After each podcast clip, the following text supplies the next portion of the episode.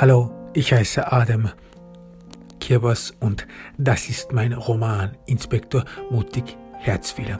Angelika Fauke sitzt Inspektor Mutig gegenüber. Sie sieht ihn an, sie mustert diesen Mann, diesen ganz gewöhnlichen Mann, diesen Patrizier, der gelbsüchtig ist, mager, hager, der nicht aus ihrer Klasse, aus ihrer sozialen Klasse stammt und doch der ihr Leben in der Hand hält, dem sie nun ausgeliefert ist. Und sie hasst diesen Gedanken, hasst diesen Gedanken, an jemanden ausgeliefert zu sein, ihm völlig anzugehören, emotional an jemanden gebunden zu sein.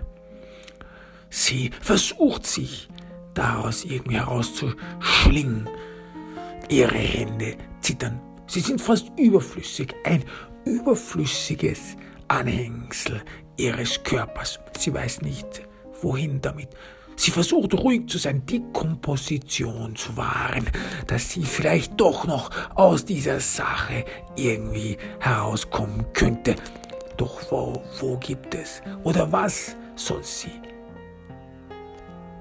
schlussendlich über sich ergehen lassen? Wovon soll sie sich befreien? Was ist, dass sie jagt? Was ist, dass sie verfolgt? Was ist notwendigerweise von ihr erwartet.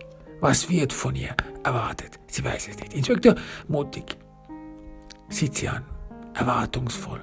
Angelika, Angelika spricht, sie möchte den Tod ihres Vaters, das Andenken ihres Vaters wahren. Ich stand meinem Vater sehr nahe. Ich weiß, Ihre Mutter hat mir das schon erzählt, entgegnet Inspektor Mutig Ihnen. Doch sie sagt mir auch, dass sich dann etwas verändert hat. Was hat sich verändert? Vieles hat sich verändert.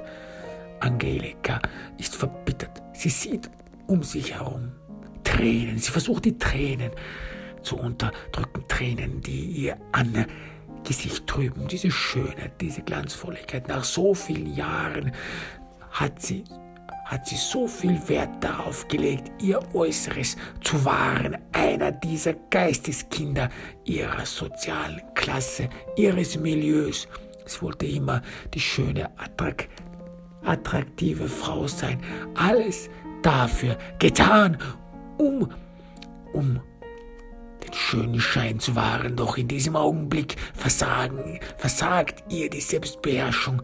Sie kann sich nicht mehr beherrschen. Tränen rinnen ihr übers Gesicht. Der Verlust ihres Vaters ist noch sehr schmerzlich. Es muss alles sehr hart für sie sein, versucht Inspektor mutig, sie zu trösten, doch seine Worte, generell seine Komposition, sein Verhalten Angelika gegenüber zeugt davon, dass er mit ihr wenig Mitleid hat. Sie, die doch in diesem ganzen Reichtum aufgewachsen ist und die, sie, die wahrscheinlich irgendetwas mit dem Tod ihres Vaters zu tun hat. Elternmörder, was sollte man zu denen sagen? Wie sollte man denen begegnen? Verständnis dafür aufzeigen? Jemand hat womöglich beim Tod seiner Eltern mitgespielt, einen Beitrag dazu geleistet. Gibt es für sowas eine Rechtfertigung? Inspektor Mutig bereitet sich auf eine mögliche Antwort vor. In dieser Welt, in der er lebt, in dieser Scheinwelt, in der nichts mehr real ist, in der jeder sich selbst am nächsten ist, wo Freundschaften nur da, dafür geschlossen werden, dass man am Leben bleibt. Genau in so einer Welt wäre doch Familie sehr wichtig. Genau in so einer Welt wäre es doch von Verstand, die Familienband, das Familienband zu festigen, es mit allen Mitteln zu beschützen. Doch einige wenige sehen es anders. Vielleicht hat Raimund Fauke den Tod verdient. Inspektor Mutig weiß es nicht. Von dem, was er bis jetzt zusammengetragen hat, die Information spricht wenig über den Charakter Raimund Faukes. Er war wahrscheinlich einer, einer dieserjenigen gewöhnlichen Mitglieder dieses sozialen Milieus nichts Auffallendes. Doch am Ende war auch ein Mensch, am Ende war er doch nichts anderes als ein Geisteskind dieser Generation, dieser Megastadt, dieses Jahrtausends, das schon so viele Leute gefressen hat, da, da schon so viel Menschenleben, so viel Leid zugefügt hat, kann man ihm das zum Vorwurf machen? Kann man das sagen? Inspektor Mutig mustert Angelika Fauke. Sie versucht noch mit aller Kraft, ihre Tränen zu unterdrücken. Er versucht sie abzulenken. Er spürt, dass sich eine Barriere auftut. Barriere auftut, wenn es um ihren Vater geht und dass es vielleicht intelligenter wäre, sich der Sache von einer anderen Richtung zu nähern. Welches Verhältnis haben Sie zu Rolf Meister? Rolf Meister, dieser Name, der bei Angelika Freude, aber auch Erschöpfung erkennen lässt. Rolf Meister ist ein enger Freund der Familie. Wir standen uns immer schon nahe, sagt sie. Sie kann auf diese Frage antworten. Inspektor Mutig hat einen richtigen Schritt in dem Verhör gemacht. Er hat einen Umweg genommen, der notwendig war. Rolf Meister, der für Angelika sehr wichtig ist, sehr wichtig, dass er für sie auch da war. Nach dem Tod ihres Vaters Angelika berichtet, Rolf Meister war die Stütze in ihrem Leben schon seit sehr früh an. Sehr früh, fragt Inspektor Mutig. Ja, wir kennen uns schon seit meiner Jugend, antwortet Angelika Fauke. Seit, seit ihrer Jugend sind sie schon miteinander bekannt. Seit ihrer Jugend hat Angelika schon eine Bewunderung für diesen Mann und sie spricht von Rolf Meister, da alles, was, was er erreicht hat mit Quartwarter, mit viel Stolz, was darauf zurückzuführen lässt, dass Angelika generell eine Charakterkomposition hat, die ältere Männer bevorzugt. Männer, die etwas erreicht haben, Männer, auf die sie hinsehen kann. Männer, auf die sie aufsehen kann. Männer, die so dominant sind in ihrem Leben, so dass sie sich nicht mit sich selber beschäftigen mit, muss, mit ihren Unzulänglichkeiten beschäftigen muss. Denn Angelika merkt, äh, denn Angelika Fauke, man merkt das sofort, hat am Ende nicht unbedingt eine eigen, einen eigen gefestigten Charakter. Sie ist notwendig und abhängig von ihrer Umgebung, auch wenn sie noch so tut, als ob sie eine starke Frau wäre, als ob sie eine selbstbewusste Frau wäre. Nichtsdestotrotz ist sie abhängig von ihrer Umgebung. Nichtsdestotrotz bedarf sie starker Führung, bedarf sie starker Männer in ihrem Leben, dominanter Männer, die ihr dabei helfen, die Leere in ihrem Leben zu vergessen, die ihr dabei helfen, die Leere, die sie spürt, zu füllen, als ob man damit dann dem Gedanken flieht oder vor dem Leben flieht, dass man selber ist, nämlich nichts, dass man dann nicht mehr vor dem Spiegel treten muss um einsehen zu müssen, dass man im Grunde nichts anderes als ein hohler, leerer Mensch ist, der nur aus Haut und Knochen besteht, den die äußere Fassade zusammenhält. Angelika Fauke, sie ist einer dieser Frauen, dieser vielen Frauen in der Megastadt, die resigniert haben, resigniert vor der Welt, resigniert von dem sozialen Etikett ihrer sozialen Milieus, die davor schon zurückgeschreckt haben, dem eingewilligt haben. Man muss eben mit dem Strom schwimmen. Man muss eben so tun, als ob alles bestens wäre. Und man muss am Ende sich selbst vergessen. Das ist wahrscheinlich die beste Überlebensstrategie in dieser Megastadt, sich selbst zu vergessen. So wie es mehrere Millionen Bewohner dieser Megastadt auch machen von Tag zu Tag leben, vom Moment zu Moment leben und den Moment wertschätzen. Wertschätzen dadurch, dass man noch am Leben ist und doch nicht und doch nicht. Und das ist wichtig, nicht danach zu fragen, was denn der Wert von so einem Leben ist oder wohin denn so ein Leben schlussendlich führen würde, indem man nur von Moment zu Moment lebt und indem man schlussendlich froh darüber ist, am Leben zu sein. Ist das ein Wert? Ist das etwas, das man wertschätzen sollte? Einfach nur am Leben zu sein, egal wie man lebt, ob man wie ein Tier oder wie ein Bettler oder wie auch immer lebt. Hauptsache, man ist am Leben. Ist das ein Wert? Ist das ein Wert, der dem, den Menschen über alles wahren sollten, für den Menschen kämpfen sollten, für den Menschen jeden Tag in der Früh aufstehen sollten und sich sagen sollten, Gottlob, ich bin am Leben. Doch was für ein Leben ist das? Sollte man sich diese Frage, sollten sich die Menschen nicht stellen, denn diese Frage ist zu formos, diese Frage ist zu tiefgründig, diese Frage ist zu philosophisch unbrauchbar, nicht ungreifbar, greifbar und verständlich ist sie allemal, denn man sieht die Wertlosigkeit dieses Lebens, man sieht die Schranken dieses Lebens. Nein, greifbar ist es allemal, doch es ist unscheinbar. Es ist zu, zu abstrakt, zu unbrauchbar im Leben. In einem Leben, das ständig von einem Überlebenskampf gezeichnet ist. Und Angelika Merkel und Angelika Fauke, sie ist eines dieser Frauen.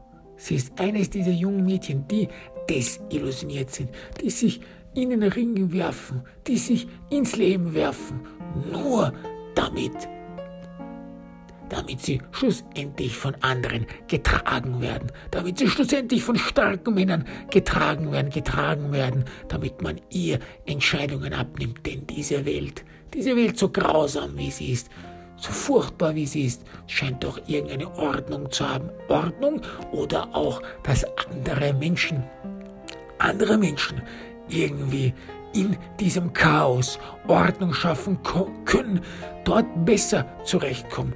Nicht diese Furcht haben, nicht diese existenzielle Furcht haben, diese Leere im Leben spüren, für die alles einen Sinn macht. Und so Frauen wie Angelika Fauke, die sehen da mit Bewunderung diesen Männern nach, diesen starken Männern, die scheinbar, als ob nichts wäre, jeden Tag so leben können, die trotz dieser Gefahr, in der sie sind, in der sie tagtäglich sind, dass die trotz dieser Gefahr sie immer noch so etwas wie Ruhe und Beständigkeit aufweisen können. Ist das nicht etwas Faszinierendes?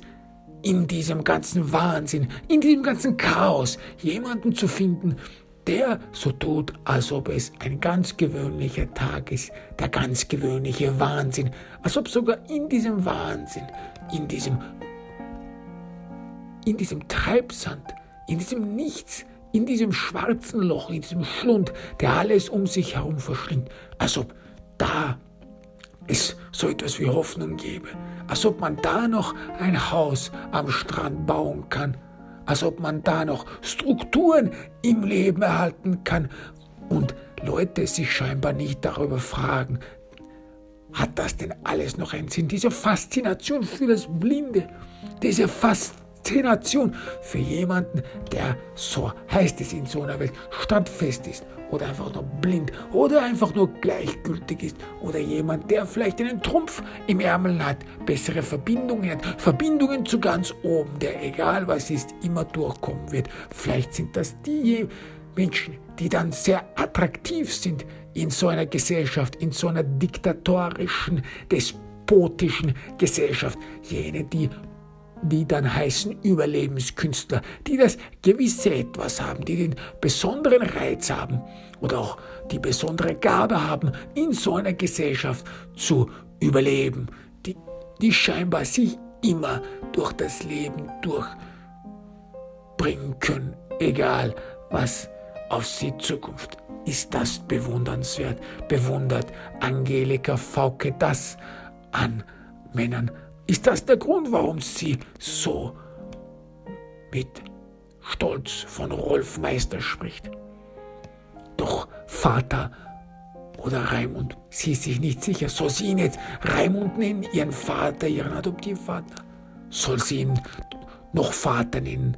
Was ist jetzt das Etikett? Was wird von ihr verlangt? Für einen Moment ist Angelika nicht ganz klar, ist sich nicht ganz klar darüber, was sie sagen soll. Und sie korrigiert sich dann, sieht Inspektor mutig an. Vater mochte Rolf nie wirklich.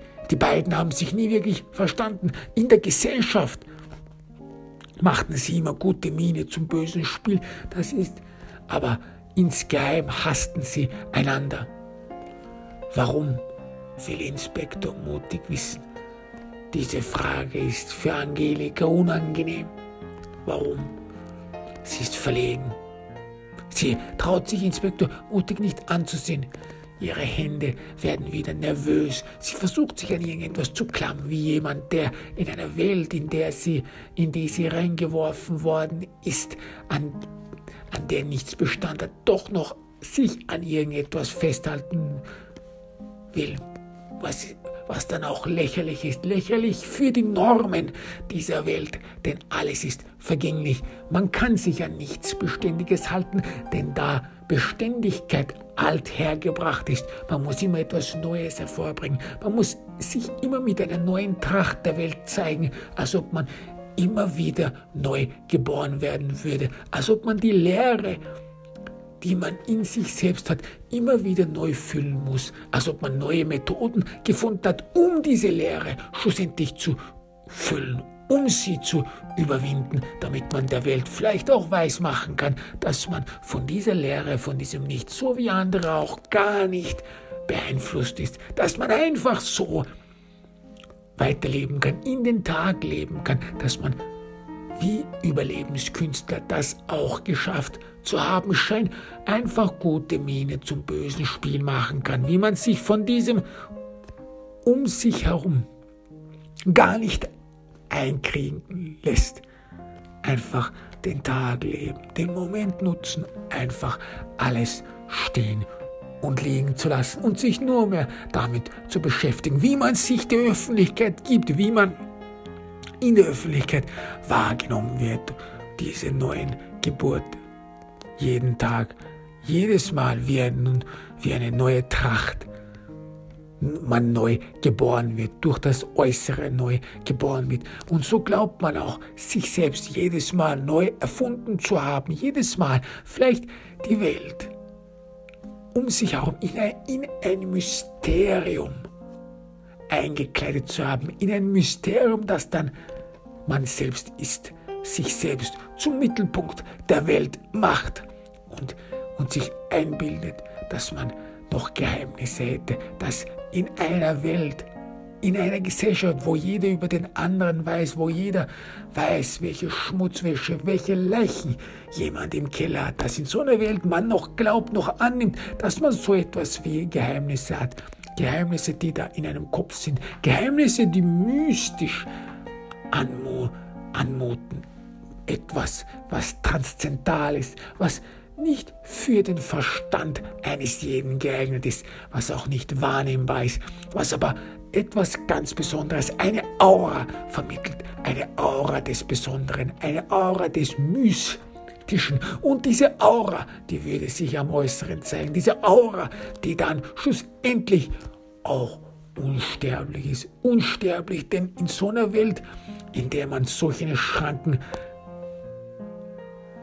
in dem einem solche Schranken gezogen sind, in dem man einge, eingepfercht ist, kann man nur darauf hoffen, dass man in einer anderen Zeit mit mehr Möglichkeiten, in einer anderen Zeit mit mehr Freiheiten leben kann, dass man auf diese andere Zeit wartet, dass man vielleicht irgendwo in einer anderen Ebene, in einer Astralebene, in einer Astralwelt, in einer Parallelwelt vielleicht ein ganz anderes Leben leben kann, ein Leben voller Freiheit. Und man sich da auf dieses Leben vorbereitet, man vielleicht schon eine Verbindung zu diesem Leben hat, damit man für die Frage nach dem Sinn dieses Ganzen, warum man denn überhaupt in so einem eingepferchten Zustand noch weiter existiert, warum man sich in so einer Welt noch überhaupt noch ersticken lässt, dass man da noch eine Antwort findet, denn man hat eine stille Hoffnung, dass man irgendwie noch weiterleben kann, dass der Geist diese, die, dieses Gefühl des Nicht-Vergänglichen, dieses Beständigen, das man so in seinem sozialen Milieu nicht findet, dass man es doch noch erreicht. Das ist die Vollkommenheit der Entwicklung, ist die Vollkommenheit der Menschheit, diesen Zustand erreicht zu haben, dieses, dieses Selbstzweck erreicht zu haben. Und für das scheint dann das gegenwärtige Leben nichts anderes als ein Opfer zu sein. Es wird schon irgendwann besser werden. Man muss es nur durchhalten.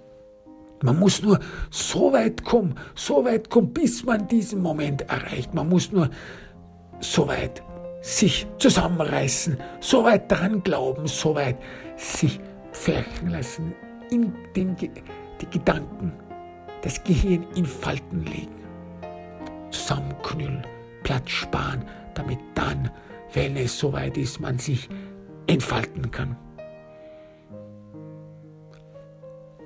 Angelika sieht Inspektor mutig wieder an. Nach einer Weile kann sie es sich eingestehen. Rolf und ich hatten eine Beziehung, hatten eine Beziehung. Diese Worte hallen nach hatten eine Beziehung, fast so, als ob es mit einer Bitterkeit hatte. Haben Sie noch eine Beziehung? Oder hatten Sie eine? Angelika korrigiert sich, wir haben eine Beziehung. Wir hatten schon sehr früh, wir sind uns schon sehr früh näher gekommen. Die Gedanken, als ob sie sich versprochen hätte, hatten, was hat sich verändert? Hat sich nach dem Tod ihres Vaters etwas verändert? Ihr Vater, der Rolf nicht mochte, hat er vielleicht sein Unbehagen zum Ausdruck gebracht. Ist sie jetzt nach dem Tod für den sie wahrscheinlich mitverantwortlich ist. Nach dem Tod ihres Vaters ist sie zur Besinnung gekommen. War sein letzter Wunsch, dass sie sich von Rolf fernhält? Was war es? Was war es, das beide auseinandergetrieben hat? Inspektor Mutig will es wissen. Ihre Mutter. Er versucht wieder darauf hinzubringen. Ihre Mutter hat mir mitgeteilt, dass sie sehr sehr eng mit ihrem Vater waren, emotional eng verbunden waren. Doch danach hat sich etwas verändert. Er versucht sich wieder dieses, dieser Frage zu nähern.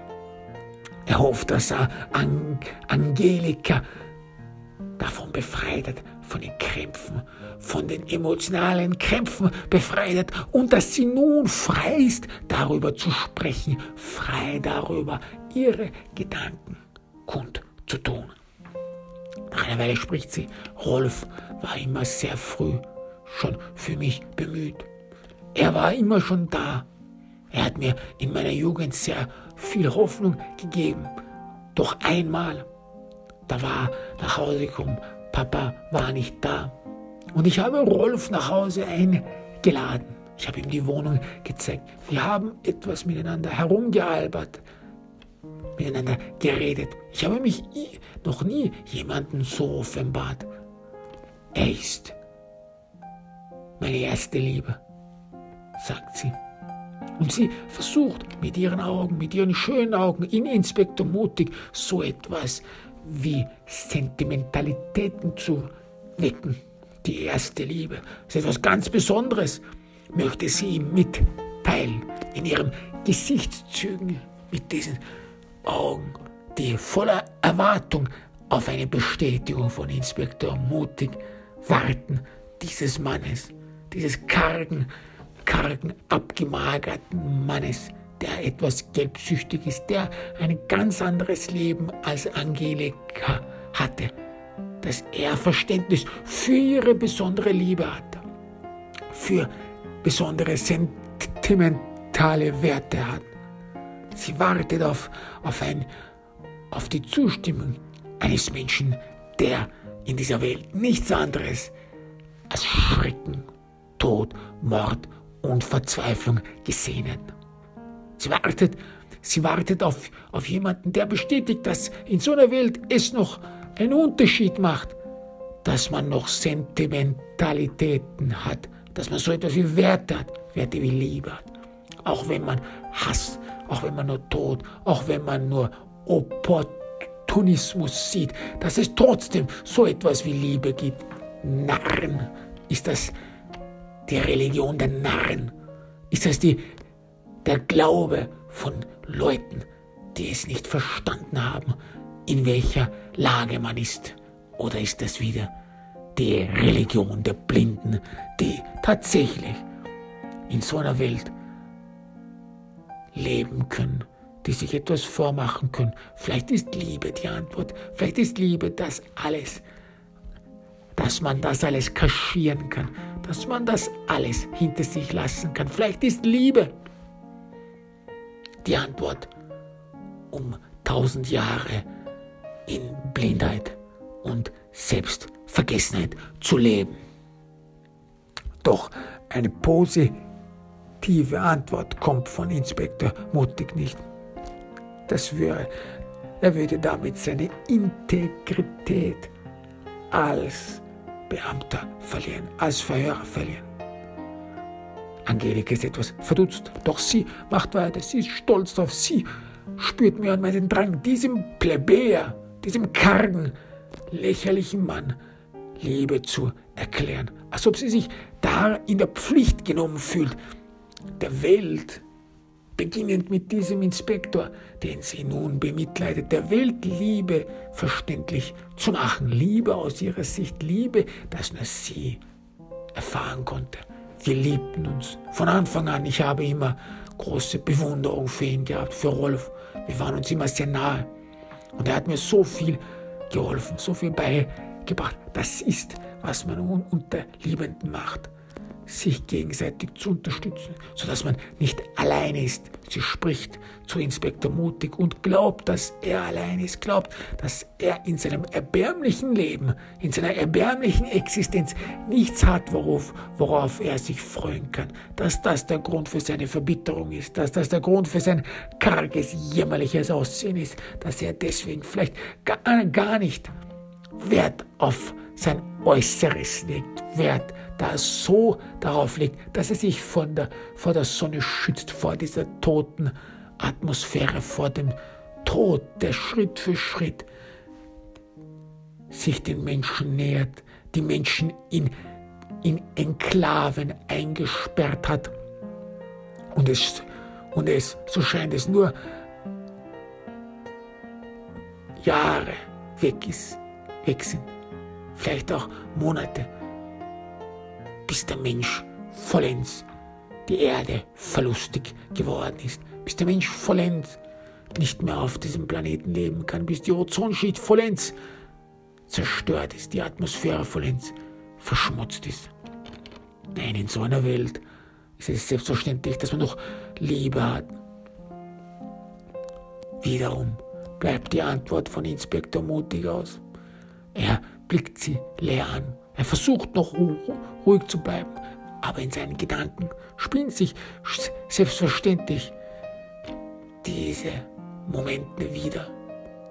Die Diskrepanz zwischen ihm und den anderen. Die Distanz, die er spürt zu alle, all jenen, die aus einem ganz anderen sozialen Milieu wie er sind. Menschen, die ganz andere Ängste, ganz andere Hoffnungen haben, die sich über das Überleben in ganz anderer Art und Weise Sorgen machen. Denn schlussendlich, so scheint es, hat jeder Angst ums Überleben, hat jeder Angst, den nächsten Schritt in seinem Leben zu erreichen oder ihn nicht zu erreichen. Und was der nächste Schritt für jeden ist, das ist verschieden. Das ist verschieden, in welchem Kreis, Umfeld man aufwächst. Inspektor Mutig kann da nur versuchen, ruhig zu bleiben. Angelika setzt fort, doch dann eines Tages hat uns Papa erwischt. Er ist in mein Zimmer gekommen, während Rolf mit mir zusammen war. Sie hört auf. Sie spricht mit mir weiter, während Rolf mit ihr zusammen war. Inspektor Mutig nimmt an, dass es zu Intimitäten gekommen ist und dass ihr Vater Raimund das gesehen hat, hinein in ihre Welt getreten ist, seine Tochter aus einem ganz anderen Blickwinkel gesehen hat und wie vielleicht auch mit dem Feind im Bett war. Wie hat er reagiert? Inspektor Mutig versucht sich Raimund Fauke vorzustellen, wie er außer sich ist wie er seine Tochter mit seinem Feind erwischt oder wie es sein Leben eine neue Perspektive bekommt. Dass das Wort ihm im Hals stecken bleibt. Was denkt sich so jemand? Was denkt sich so jemand, der in einer Welt auf, aufgewachsen ist, aufgewachsen ist, das keine Grenzen für ihn hatte. Oder er, er im Geist jedwede Grenzen verwischen konnte, sie schlussendlich auslegen konnte. Jede Möglichkeit, jede Barriere ist im Grunde nur eine Auslegungssache oder hängt von den Beziehungen ab, bis wohin man kommt. Was denkt sich so jemand? Papa war sehr wütend, setzt Angelika fort. Er war außer sich. Er hat mir verboten danach, Rolf wieder zu sehen. Sie sagt das mit so einer Kälte. Sie sagt das so, so beiläufig, als ob darin keine Emotionen beigemischt werden, als ob sie dar darüber oft und oft gesprochen hatte. Und sie versucht auch nicht, Inspektor Mutig davon zu überzeugen, dass es falsch war, dass ein Vater das von einer Tochter nicht verlangen kann, dass ein Vater scheinbar nicht ver verlangen kann, dass seine Tochter nicht mit irgendwelchen Leuten sich trifft, als ob sie resigniert hätte, vielleicht so, als ob sie es auch verstanden hätte, dass ihr Vater, vielleicht hatte er recht, vielleicht hat er tatsächlich den richtigen Riecher, vielleicht hat er tatsächlich darauf pochen müssen, darauf pochen sollen, dass Rolf Meister nicht mehr zu ihr kommt. Doch da, danach änderte sich alles, setzt Angelika fort. Papa hat mir nie wieder vergeben, spricht sie mit Verbitterung. Sie wünscht sich, sie sehnt sich nach einer anderen Möglichkeit. Danach traf ich Rolf heimlich. Unsere Liebe frischte auf. Es war aber, es ist Angelika, ist sich nicht sicher, so sie in der Vergangenheit oder in der Gegenwart sprechen, wahr ist. Es ist wahre Liebe. Es ist etwas Besonderes. Selbstverständlich denkt sich Inspektor Mutig, nachdem es heimlich gemacht worden ist, nachdem es verboten gemacht worden ist, ist die Liebe umso süßer, hat sie umso den größeren Reiz von etwas Verruchtem, von etwas Unstillbarem, von etwas Verbotenem, doch etwas Begehrenswertem. Während Rolf. Mit Angelika war und ihr Vater alles da, daran setzte, so denkt sich Inspektor Mutig, ihr Vater Raimund, der versucht hatte, seine Tochter von Rolf fernzuhalten, ihr verboten hatte, mit Rolf zusammen zu sein, haben Rolf und seine Tochter wahrscheinlich dieses Verbot als Ansporn und als Reiz wahrgenommen, Reiz weiterzumachen reizt, das Verbotene zu genießen, von der verbotenen Frucht zu kosten. Am Ende hat er versagt, am Ende konnte er es nicht vollbringen. Am Ende hatte er wahrscheinlich seine Tochter nicht retten können. Und die haben sich getroffen. Doch dann und hier ver verfinstert sich Angelikas Angesicht. Dann hat ihr Rolf einen Antrag gemacht. Er wollte sie heiraten. Und ich hätte es gewollt. Ich will es immer noch, dass wir heiraten. Doch ich wollte, dass Papa dem zustimmt. Ich wollte, dass wir die Wogen glitten dass es nicht mehr zu Spannungen kommt. Ich habe verstanden, wie wichtig Familie ist. Sie hat es verstanden, nachdem sie einen Heiratsantrag gemacht bekommen hat. Sie hat verstanden, wie, wie wichtig Familie ist, nachdem sie begriffen hat, dass es zu einem sozialen und gesellschaftlichen Skandal käme, wenn ihr Vater dieser Heirat nicht zustimmen würde oder noch schlimmer, dieser Heirat nicht beiwohnen würde. Der Heirats Zeremonie in einer Gesellschaft, in einem sozialen Milieu, wo Etikett das Wichtigste ist. Was dieser gesellschaftliche Skandal wäre undenkbar. Ihr Vater, der dem nicht beiwohnt. Das wäre undenkbar gewesen. Und sie hat dann verstanden, wie wichtig Familie ist. Und sie wollte, dass Rolf und ihr Vater Raimund sich miteinander versöhnen. Ich habe auch versucht, die beiden zusammenzubringen, setzt Angelika fort, doch ohne Erfolg. Jedes Mal diese Spannungen. Vater hasste Rolf umso mehr.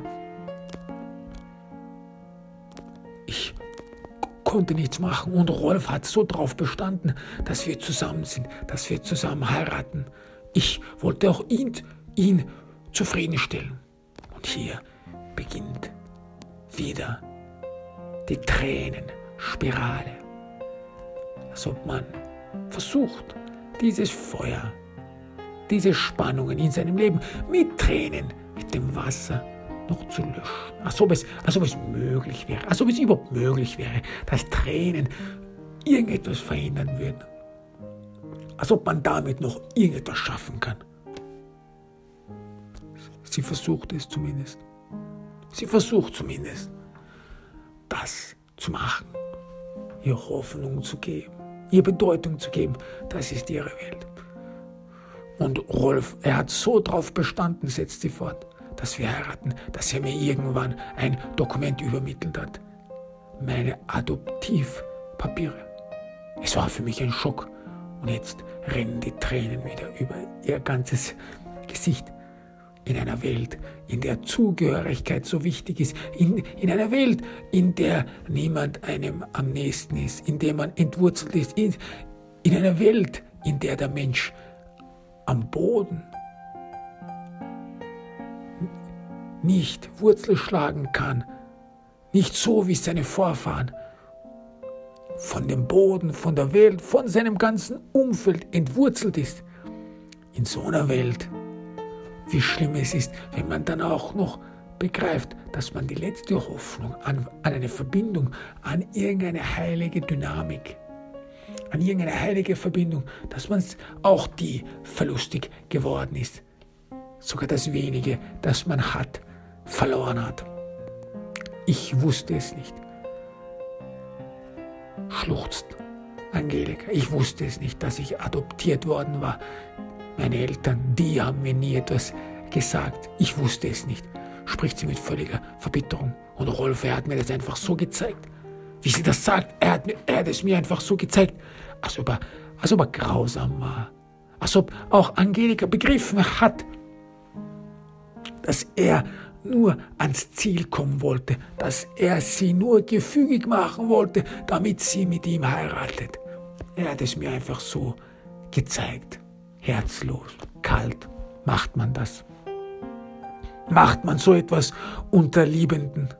Kann man so etwas machen? Darf man so etwas einander antun? Jemanden erzwingen, Liebe zu erzwingen? Ist nicht Liebe, so sagt man wie ein Schmetterling. Was, es, was das auch immer heißen mag, ein Schmetterling, den man nicht zu fest und nicht zu leicht halten darf. Ist es das?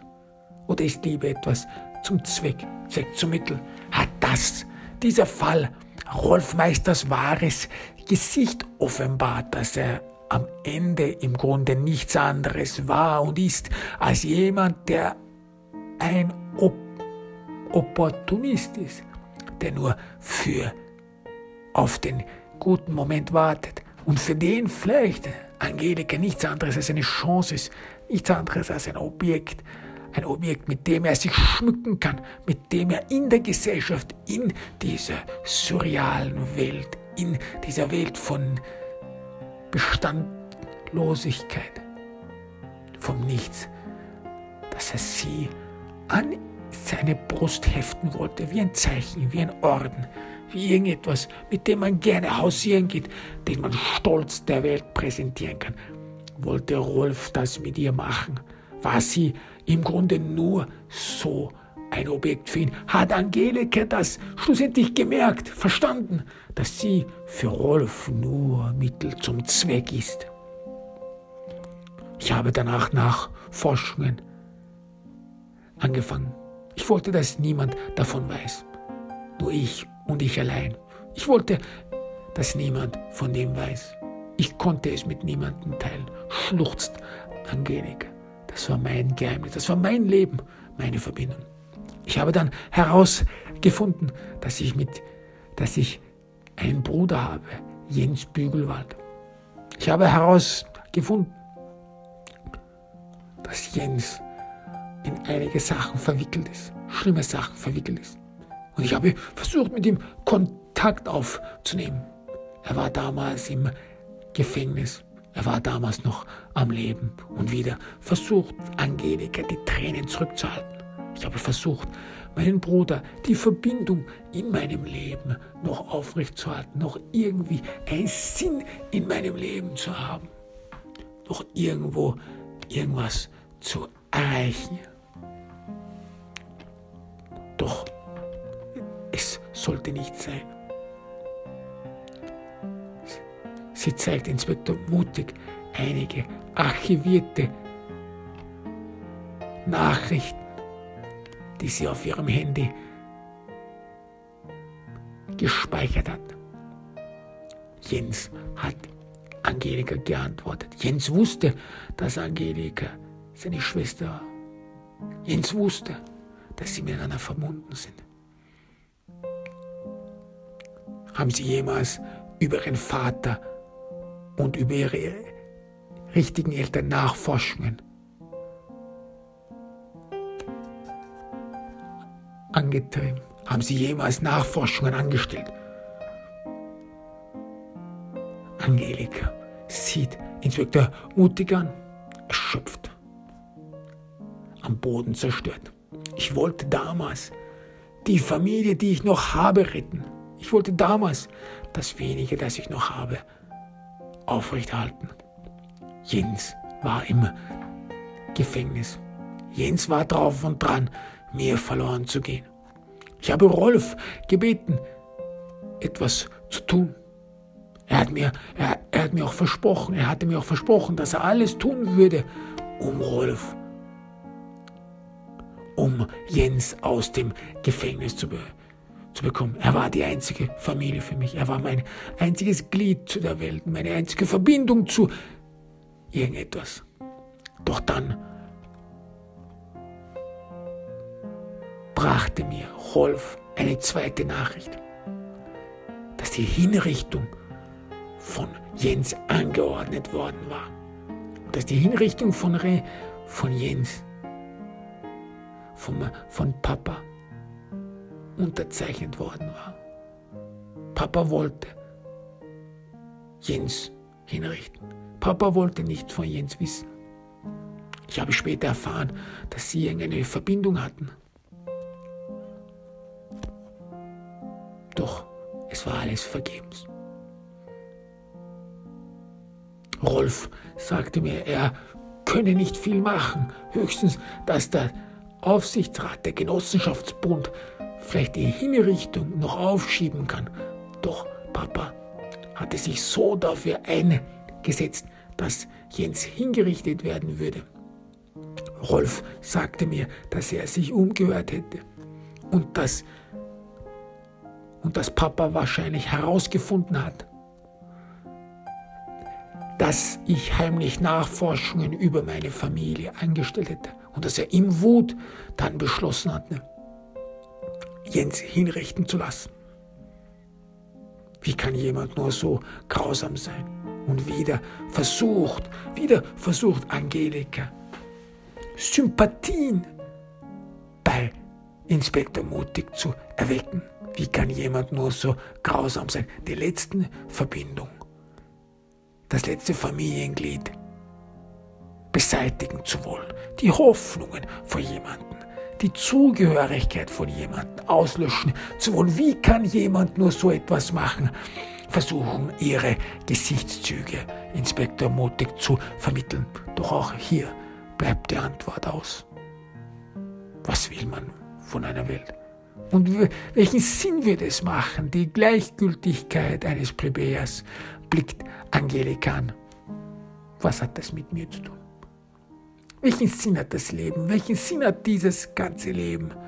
Wohin das alles führt? Als ob man sich selbst jedes Mal von neuem über diesen Zustand sich erinnern lassen muss. Als ob man irgendetwas bedarf, das einen an die Nutzlosigkeit eines solchen Daseins, einer solchen Gedanken wie Beständigkeit erinnert.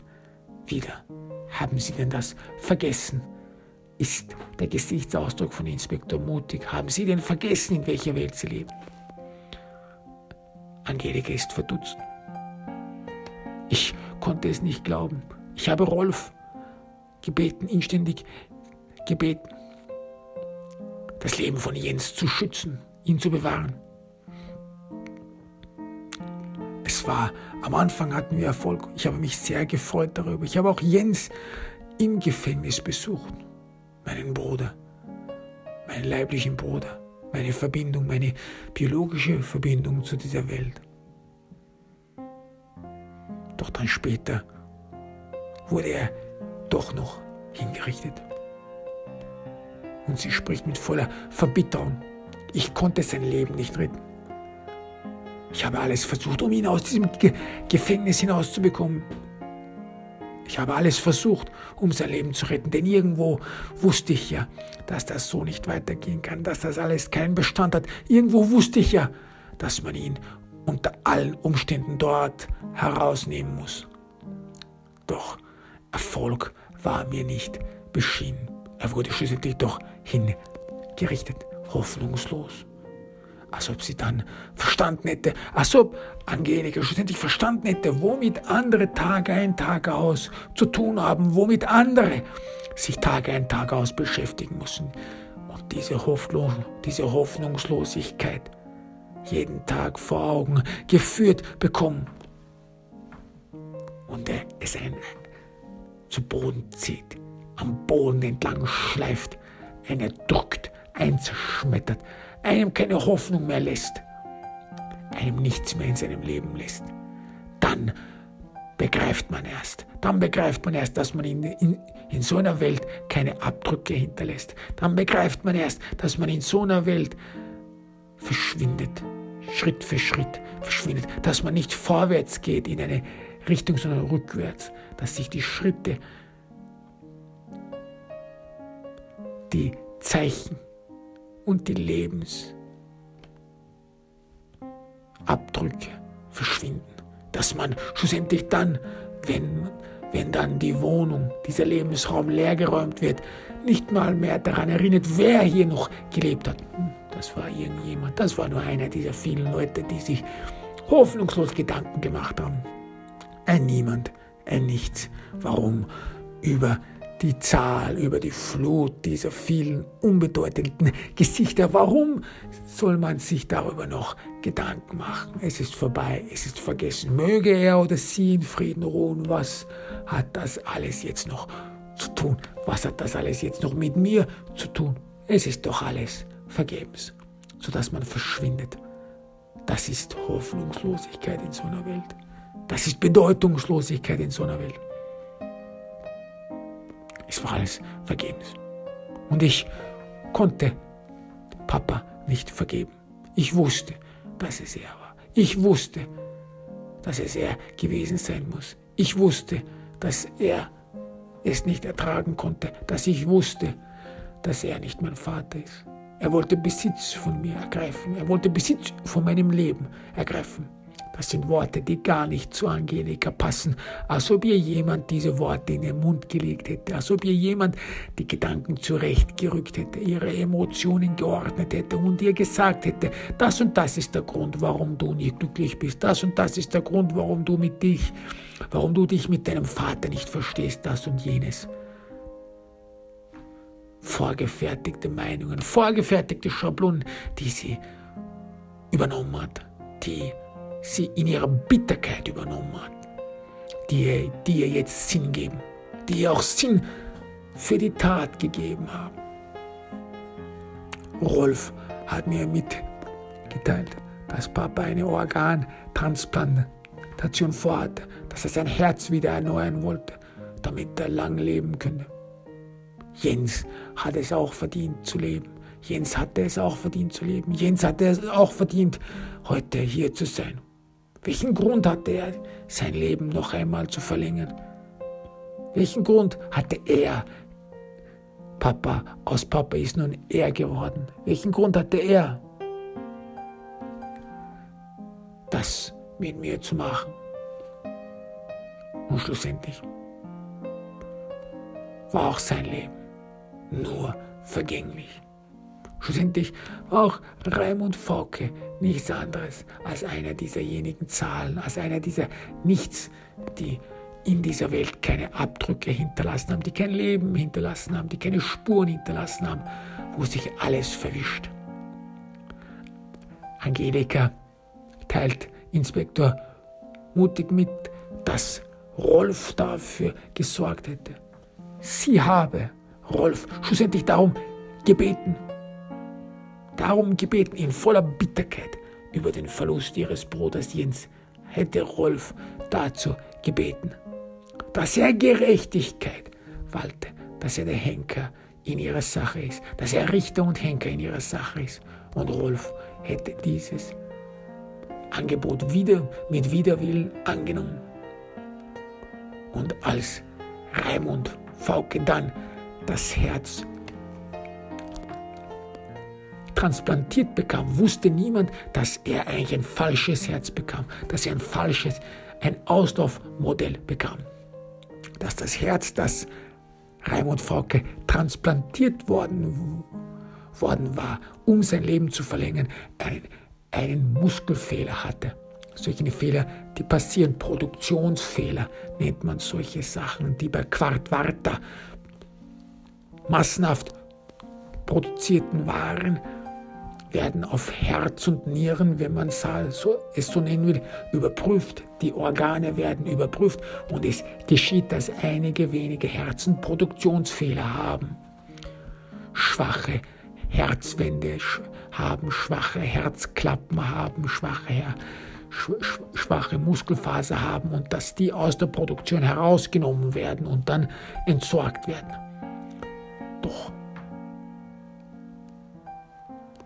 in dem Fall und das Herz, das Raimund Fauke bekam, hatte einen Produktionsfehler, doch es wurde ihm trotzdem transplantiert, um später einen Herzinfarkt hervorzurufen und es als einen natürlichen Tod sehen, aussehen zu lassen.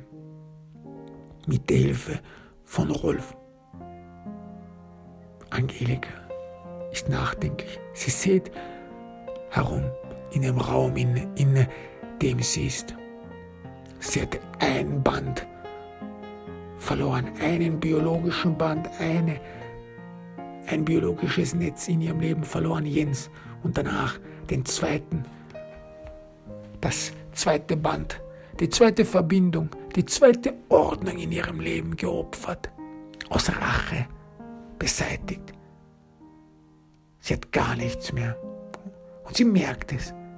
Sie blickt herum im Nichts. Sie blickt herum in ihrer Welt, in der nichts mehr geblieben ist. Eine Welt, die beraubt ist von allem Vertrauten, die nichts Familiäres mehr hat. Inspektor mutig sieht sie an. Sie hat aufgehört zu weinen, als ob jemand begriffen hat, was er gemacht hat. Als ob jemand schlussendlich in erschreckender Art und Weise vor dem Nicht steht und nicht mehr weinen kann, nicht mehr in Tränen sich auflösen kann, nicht mehr diesem Gedanken auf sich verschreiben kann, dass es noch einer guten Sache gedient hat. Denn was hat sie nun? Schlussendlich hatte sie alles verloren. Schlussendlich hat sie alles geopfert und jetzt hat sie nichts, gar nichts. Ihren Vater, hat sie verloren, auch wenn er ihr Adoptivvater war, auch wenn er alles für sie getan hat. Er hat alles für sie getan, er hat sie erzogen, er war für sie wie ein Vater. Und jetzt ist, ist er nicht mehr. Und dann ihr Bruder, von, von dem sie später erfahren hatte, der eine Verbindung in ihrem Leben gab, auch ihn hat sie verloren. Und jetzt hat sie nichts. Das ist, und ihr Gesichtsausdruck verrät eine erschreckende Erkenntnis, dass man in einer Welt, in der man ohnehin vereinsamt ist, in einer Welt, in der man ohnehin niemanden hat, sogar noch mehr vereinsamt, gar nichts mehr hat. Was ist schlimmer, wenn man aus dem Fußboden fällt, wenn man glaubt, man ist schon am Boden angelangt und dann noch weiter fällt? Ins Nichts in den Abgrund fällt. Und Angelikas Gesicht ist voller Entsetzen, Wortlosigkeit, Erschöpftheit. Das ist ein Leben. Das ist auch eine Existenz, die in einer Sackgasse angelangt ist.